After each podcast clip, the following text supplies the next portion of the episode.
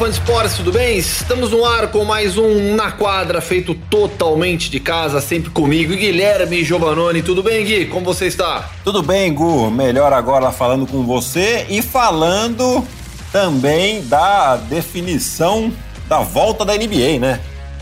Pois é, agora temos algo mais prático para falar, algo mais real para falarmos. Antes a gente estava aqui especulando o que poderia acontecer pegando exemplos é, das ligas de basquete na Europa, pegando exemplos até do futebol, a Bundesliga, por exemplo. Agora não, agora a NBA tem um plano. E nós vamos explicar com calma. Isso. Porque muita gente comparou com regulamentos do Campeonato Carioca de Futebol, Gui. Nossa Senhora, gente. Não, pera lá, né, gente? Eu, eu acho que legal que né, a gente fez uma comparação com a Bundesliga, né? Mas foram comparações de protocolo. Agora você. O... Gente, no Brasil não tem nada agora. Esquece! É, não, mas, mas o formato dessa volta da NBA tá um pouco difícil de entender, mas a gente vai, a gente vai explicar. E aí, para explicar, eu fui buscar lá na faculdade de jornalismo algumas questões básicas quando você vai produzir uma notícia. Você tem que responder algumas perguntas. O que? Quem? Quando? Onde? E aí, se é uma notícia mais analítica, como e por quê? Então, nós vamos responder todas essas perguntas sobre o retorno da NBA. Começando pelo óbvio, o que? A NBA vai voltar. É. Afinal de contas, precisa voltar. A liga foi paralisada em 11 de março por conta da pandemia de coronavírus. E o que aconteceu de novo? Quem decidiu por isso? O Conselho de Administração da Liga votou na semana passada a favor desse retorno, mas com um formato um pouco diferente que a gente vai explicar. 29 votos a favor e apenas um contra do Portland Trail Blazers, que disse que acreditava em opções melhores e que havia opções melhores na mesa, por isso ele se posicionou contra esse formato, mas não necessariamente contra a volta da NBA. E aí, Gui, quando isso deve acontecer? Volta marcada inicialmente para 31 de julho. O limite para o sétimo jogo das finais, 12 de outubro, ou seja, 74 dias no máximo de jogos. 74 dias no máximo entre o primeiro jogo de retorno e o último das finais da NBA. Os times vão fazer também uma semana de treinos nas suas cidades a partir de 30 de junho e aí em 7 de julho todo mundo viaja para Orlando. Sim, vai todo mundo jogar no Walt Disney World, complexo da Disney Orlando, o maior complexo da Walt Disney que, que a empresa tem, fica em Orlando, conta com, na área esportiva, né, que é o Wide World of Sports Complex, conta com três quadras e aí todo o complexo, dezenas de hotéis e restaurantes, a NBA vai criar uma bolha para os atletas, para as comissões técnicas, para os times ficarem por lá. Vamos lá, Gui. É, ao, invés de, ao invés de voltar, então, normalmente o conselho optou por, essa, por esse formato diferente. Assim, os 16 times que já estão na zona de classificação dos playoffs, os 8 do leste e os 8 do oeste, vão se somar a outros que estão com. Agora começa a complicar, hein? Uhum. No máximo, seis vitórias ou menos atrás do oitavo colocado. Assim, temos aqueles 22 times. Vou passar rapidinho e aí você comenta, tá. Gui. Bucks, Raptors, Celtics, Heat, Pacers, 76ers, Nets, Magic e Wizards no leste. Lakers, Clippers, Nuggets, Jazz, Oklahoma City Thunder, Houston Rockets, Dallas Mavericks, Grizzlies, Trail, Portland Trail Blazers, New Orleans Pelicans, Sacramento Kings, San Antonio Spurs e Phoenix Suns do lado do Oeste. E aí cada time vai disputar oito jogos determinados já pela tabela original, mas com algumas mudanças também que vão que vão acontecer. E aí a campanha final para definir as posições do, dos playoffs vão ser obviamente a soma de tudo que eles jogaram até agora. E tem aquele detalhe a mais também é, da briga pelo oitavo lugar. Por quê? As sete melhores campanhas de cada lado avançam para os playoffs. Isso está garantida. Já a oitava se garante apenas se estiver com mais de quatro vitórias do que a nona. Caso contrário, a gente vai ter uma série melhor de três entre esses dois times para definir o oitavo colocado. E aí os playoffs seguem normalmente como previstos anteriormente, séries melhor de sete do início ao fim. Ufa, Gui, acho que eu expliquei direitinho, o máximo de 35 pessoas por franquia. É, ô Gu, é só, só um, uma rápida correção. Acaba sendo não uma melhor de três essa disputa pelo oitavo lugar, mas senão que uh, a disputa por, por essa vaga é o oitavo lugar precisa ganhar um jogo e o nono lugar precisa ganhar dois jogos seguidos. Tá certo, exato. Né? Obrigado, é isso mesmo. É, isso mesmo. Agora, agora falando bem assim, é realmente muito parecido com o Campeonato Carioca de Futebol. Tá vendo? O pessoal tava certo.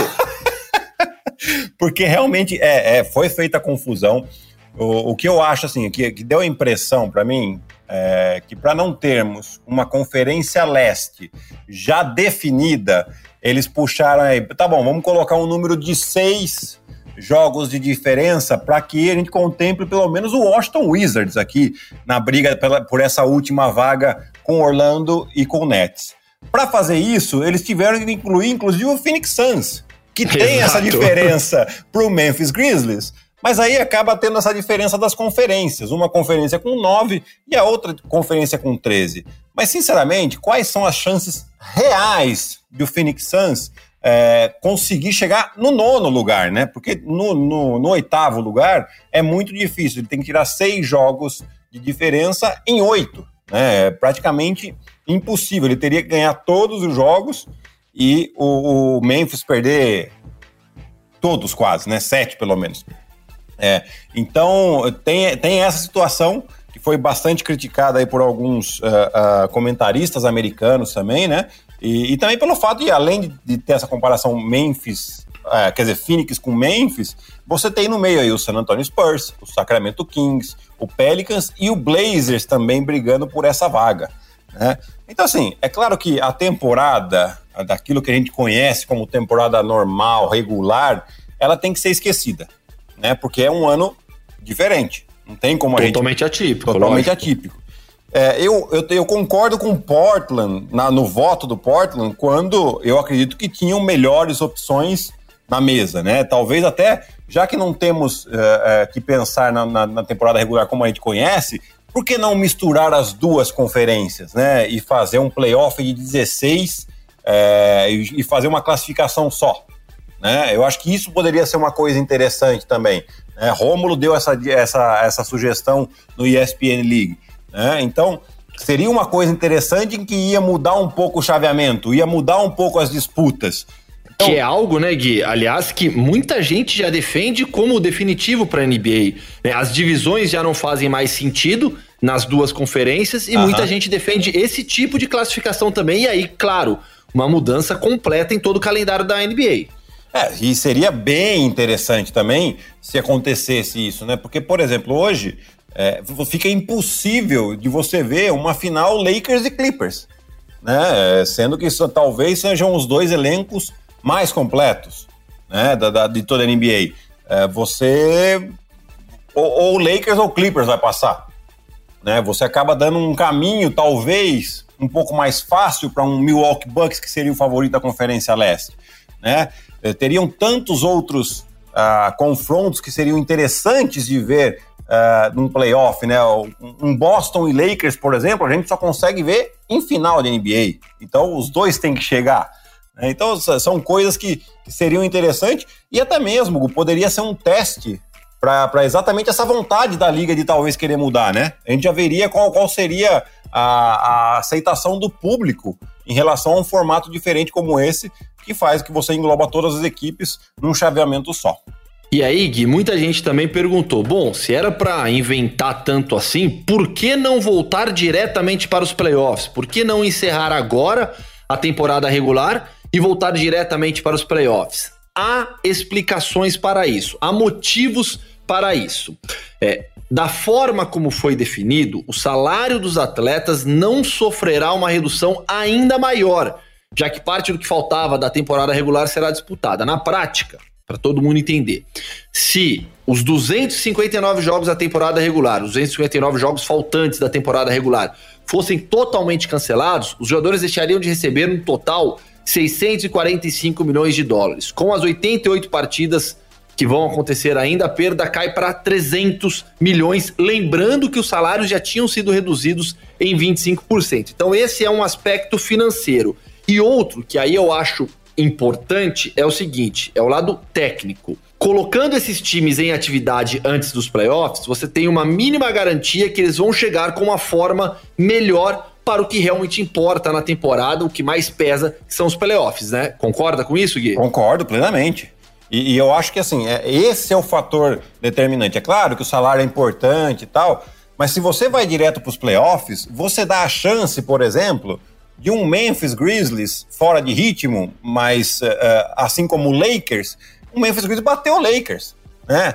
Pode acontecer com, com jogos em andamento? Pode também, mas aqui a chance é muito maior. Por quê? Porque aqui você acabou com toda e qualquer vantagem de, de, de mando de quadra, você acabou com o ritmo dos jogadores e você precisa de alguns jogos para que esses jogadores entrem num ritmo minimamente adequado para que ele chegue próximo ou né, o mais perto possível daquilo que os caras estavam jogando. É, então você começar direto, tá todo mundo começando do zero. Então é como se você pegasse a temporada regular que foi jogada até agora e jogasse na lata de lixo. Né? É, então você é bom você ter esses jogos para também e, e, e, também tem o fato de que, por exemplo, Portland estava próximo de Memphis. Né? O, o Pelicans estava próximo de Memphis. Essas eram equipes que estavam realmente brigando pelos playoffs. Tinha Memphis tinha uma tabela muito difícil uh, para aquilo que restava de temporada, né? Então, e, e o Pelicans, que é o exemplo mais claro, tinha a tabela mais fácil. Então tinha uma chance muito grande da gente ver uma reviravolta, assim como o Portland Trail Blazers também, com, com o Lillard e o McCollum aí, tem chance. É, é, desse time que estão na briga, é o, é o time que tem mais experiência e, a meu ver, tem uma dupla das, de maior qualidade de toda a NBA. Enfim, Gui, sobre todo esse projeto, então, antes, antes de falarmos um pouco mais sobre a parte técnica, né? Começar a gente mergulhar um pouco mais nessa análise dos times, o que, que pode mudar, quem pode é, se dar melhor, quem pode se dar pior com a volta da NBA, mas analisando o pacote completo, todas essas invenções da liga, no final das contas, você gostou? Porque isso também, faltou a gente falar de um detalhe, vai mexer naturalmente com, com todo o calendário da liga. Então, o Draft Lottery, que seria realizado em 20, 25 de agosto. Aliás, o Draft Lottery vai ser realizado em 25 de agosto com essas alterações e o draft mesmo da NBA dia 15 de outubro. Naturalmente mudam todas as datas. Então, assim, analisando todo o pacote, você gostou? Eu gostei pelo fato de, de ter a volta da NBA. Eu acho que poderia ser um pouquinho mais curto. Né? Eventualmente a primeira rodada dos playoffs ser uma melhor de cinco primeira ou a segunda rodada também, né? E, e, e aí ficar um pouquinho, terminar ali para, sei lá, na, na, na, por volta do dia 20 de setembro, eu acho que seria uma, uma data boa, né? Porque senão vai ficar muito apertado, porque eles estão com uma previsão de reiniciar a temporada 2021 em 1 de dezembro. Ainda não há consenso com a associação dos jogadores, né? A associação dos jogadores não quer, porque acho que é muito pouco tempo entre uma temporada e outra. E nesse meio tempo a gente tem, além do draft, que é três dias após o, o sétimo jogo da final. Três dias após o draft tem a free agency, que é um, um, fator muito importante, que geralmente dura, sei lá, um, os primeiros, lógico os primeiros 15 dias são mais importantes, mas dura ali um mês, um mês e meio, né?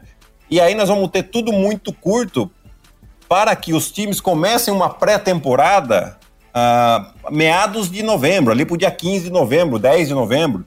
Né? Então fica tudo muito apertado só nessa situação em relação à temporada que vem.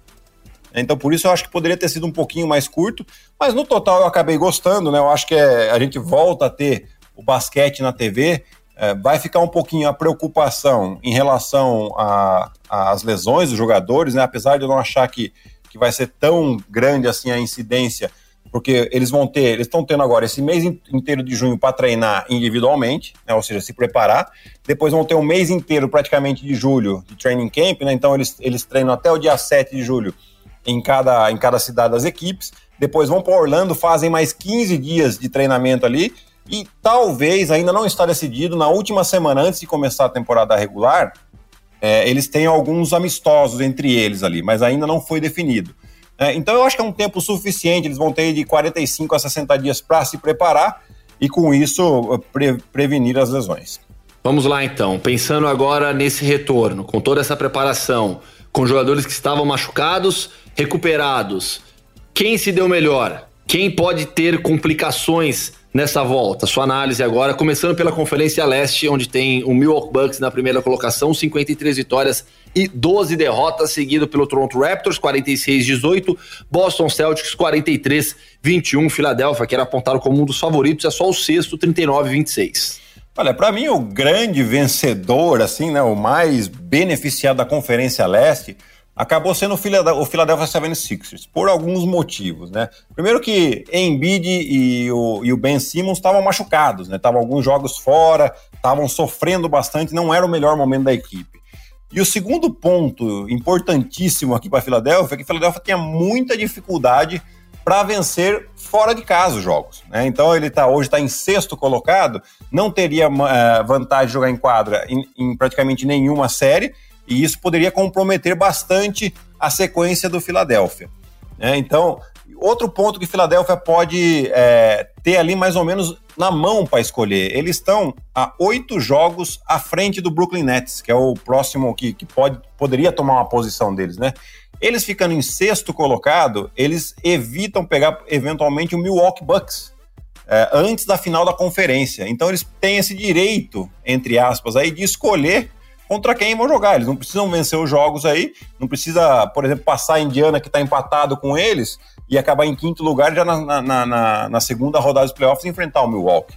Então eu acho que uh, o Philadelphia 76ers acaba sendo o grande beneficiado. O caminho de Boston Celtics na primeira rodada e provavelmente Toronto na segunda para você é mais tranquilo, então? Não, não acho que é mais tranquilo, mas eh, se você tem que escolher para quem, para deixar para enfrentar o Milwaukee na final, Claro. Eu, eu escolheria, né? Do que você, por exemplo, pegar um, um Miami Heat logo de cara, você já pega Milwaukee, que pra mim é, um, é uma das equipes mais em forma, era pelo menos, né? Uma das equipes mais em formas da, da, da se não a mais em forma de toda a NBA. É, então, não muda muito. Eles, por exemplo, o Boston é um, é um time que poderia encaixar muito bem para Filadélfia, porque eles dominariam praticamente dentro do garrafão a equipe do Boston. Né? E isso poderia ser uma vantagem interessante. Sem falar que você tem um cara que conhece é, a equipe do Boston com uma palma da mão, que é o Al Hofford na sua equipe agora. Pois é. Então você tem é, é, essas, esses detalhes podem ser muito importantes numa série de playoff. E o Gui, quanto que um cara como o Al Horford ajuda nesse sentido? Por ser ex-jogador do Boston, por conhecer muito bem o adversário? Porque eu acho que ele ajuda, assim, sabendo o que cada jogador faz em um momento de dificuldade, em um momento de decisão, né? E principalmente quais são as estratégias do técnico nesses tá. momentos de decisão, né? É, muitas vezes algumas jogadas, uh, tem técnicos, por exemplo, que gostam de trocar a defesa depois de um tempo. Tem, é, tem jogada, tem, tem técnicos que têm algumas jogadas já pré-definidas, dependendo da situação que que, que tá o jogo, né? Se você precisa de uma bola de dois pontos, de uma bola de três pontos, né? E isso, o, o Al Hofford pode ser um, um, um fator aí bem importante a, a, favor de Filadélfia. Na oitava colocação, acho que não vai ter mudança, né? Seis jogos de vantagem é, pro, pro, pro Orlando para cima do Washington. O Orlando deve ser o oitavo. E o Brooklyn Nets não terá o Kevin Durant mesmo, né? Ele disse nessa semana que, que não vai voltar. Havia essa expectativa de que ele poderia retornar? O Brooklyn pode aprontar para cima do Toronto? Acho muito difícil. Acho muito difícil. Eventualmente eles terão o Kyrie Irving de volta, né? mas a equipe do Toronto é uma equipe muito redondinha. Né? E, e, e, eu, sinceramente, a equipe do Brooklyn esse ano ainda não me convenceu. Né? Em relação ao Kevin Durant, mesmo que ele estivesse em forma, eu, se sou o dono da equipe, eu chego pro técnico e falo, amigão, não vamos arriscar, porque um, uma relesão aí é, de um tendão de Aquiles ou de qualquer outra situação agora e que que deixa o cara fora mais uma temporada, é um investimento muito grande para você arriscar. Então espera aí, o Brooklyn já, já se sabia, já era esperado que o Kevin Durant não fosse jogar mesmo essa temporada, então não tem motivo para ter pressa na volta dele. É, se o Brooklyn fosse um dos dois, três melhores times da temporada, o retorno do Kevin Durant significasse é, uma briga efetiva pelo título, aí tudo bem, mas não é o caso definitivamente. Perfeito. Vamos para o Oeste agora, Gui, onde o Los Angeles Lakers tem 49 vitórias e 14 derrotas, os Clippers 44-20, Denver Nuggets 43-22, um jogo e meio de diferença entre os dois, e Utah 41-23. É, primeira colocação, acho que para mim tá, tá, tá claro assim que vai ser do Lakers. O Lakers não vai perder essa quantidade de jogos, é, e, e consequentemente perder o primeiro lugar. Vai ter briga entre Clippers e Nuggets? Eu acho que vai, mas assim, não, não, não, vai mudar muito, né? Porque no final das contas, numa semifinal de conferência, é, é segundo contra terceiro, né? Exato. É, então, é, eu acredito que esses times. É, é claro, Denver tem que só. Não pode bobear muito, senão eles acabam perdendo a terceira posição. E aí sim é, significa você enfrentar um Lakers na, numa semifinal de conferência. É, o né? Utah tem 41 vitórias e 23 derrotas, três jogos atrás dos Clippers. Isso, mas com o Denver ele tá um jogo, um jogo e meio, né? E, Isso, exatamente. E você tem ali também Oklahoma, o Houston. Então, assim, entre Denver, Utah, Oklahoma e Houston, bastante coisa ainda pode mudar, né? Apesar de Denver estar tá dois jogos e meio na frente do Houston, mas é, são oito jogos que, é, dependendo dos confrontos diretos que teremos aí, as coisas podem mudar de cenário. Né? Mas eu acredito que tanto Lakers quanto Clippers e até mesmo o Milwaukee Bucks, que não perde, né? O, o, o Milwaukee está seis jogos e meio na frente do Toronto, então é quase impossível perder essa primeira colocação da conferência. Eles devem é, revezar bastante nesses jogos de temporada regular, né? Dividir os minutos dos jogadores para quê? Para dar ritmo de jogo para todos eles, né? Eles não têm a preocupação da vitória nesse momento, apesar da, da, de que a mentalidade vencedora é importante também, mas eles podem usar para dar é, toda essa confiança a todos os jogadores, principalmente aqueles que vêm do banco, que dão um suporte interessante é, nos jogos de playoff e também não arriscar os principais jogadores. Né? É claro que você quer dar, dar o ritmo para os principais também, mas você pode ter uma, um load management, como já vem fazendo os Clippers desde o início da temporada, mas melhor pensado daqui até o final. E esse Dallas Mavericks na sétima colocação? Né? Eu te perguntei na Conferência Leste sobre o Brooklyn Nets. É, o sétimo colocado aqui, o Dallas Mavericks, contra o LA Clippers, Luka Doncic, com Kristaps Porzingis e companhia, podem promover uma surpresa? Olha, Gu, eu acho que se fosse contra um Denver, contra um Utah, contra Mais um Oklahoma... É, Dallas... É que o Dallas, assim, tem... Tá com 40, 40 27, né? O é. Houston que vem na sequência. Aí você tem aquele bloco que você já falou. Isso, isso. Denver, Utah, Oklahoma e Houston mais próximos. O Dallas, 40 27, fica um pouquinho atrás. Então, mais provável hoje é que tenhamos realmente Clippers e Mavs. É, e eu acho... Apesar de eu, eu adorar ver a equipe do Dallas jogar é, eu acho que o fator experiência e o fator elenco ali, a profundidade do Clippers, eu acho que fica muito difícil a gente ter uma surpresa numa eventual série entre Dallas e Clippers, né? É, mas assim, se tem uma equipe que pode realmente surpreender, que tem talento, tem capacidade, tem ponto na mão, essa equipe é o Dallas. E aí a briga pela oitava posição, Memphis Grizzlies 32-33, Portland Trail Blazers 29-37, tá três jogos e meio atrás. É, assim como New Orleans Pelicans e o Sacramento Kings. O San Antonio Spurs vem na sequência com quatro jogos atrás e aí o Phoenix bem mais distante. Vai ter uma briga boa, pelo menos pelo oitavo lugar. Briga boa não, né? Mas acho que vai dar para para agitar um pouquinho esse, esse final de temporada no Oeste. Ah, além vai. da briga pelas posições ali intermediárias de playoffs. Né? É, e aqui a gente já começa a falar em quem levou a, mai a maior vantagem, né? E a meu ver foi claramente o Memphis Grizzlies, né? Porque eles tinham uma tabela muito difícil e você reduzindo o número de jogos aí para oito, né, eles tinham mais uns 15 jogos, mais ou menos, né, cada, cada equipe aí, 15, de 15 a 17, né? É, então você diminui a chance dos adversários a chegar mais próximo deles. Né? E assim como o, o Pelicans foi o mais prejudicado, porque eles tinham a tabela mais factível nesse ponto. Né? Mas eu acho que vai ser uma briga muito interessante é, por essa oitava posição aqui.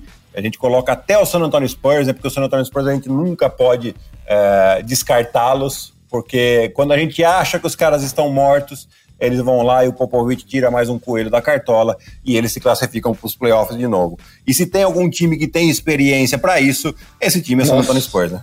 Sem dúvida alguma. Então é isso, Fã Sports. Ó, volta da NBA marcada inicialmente para 31 de julho.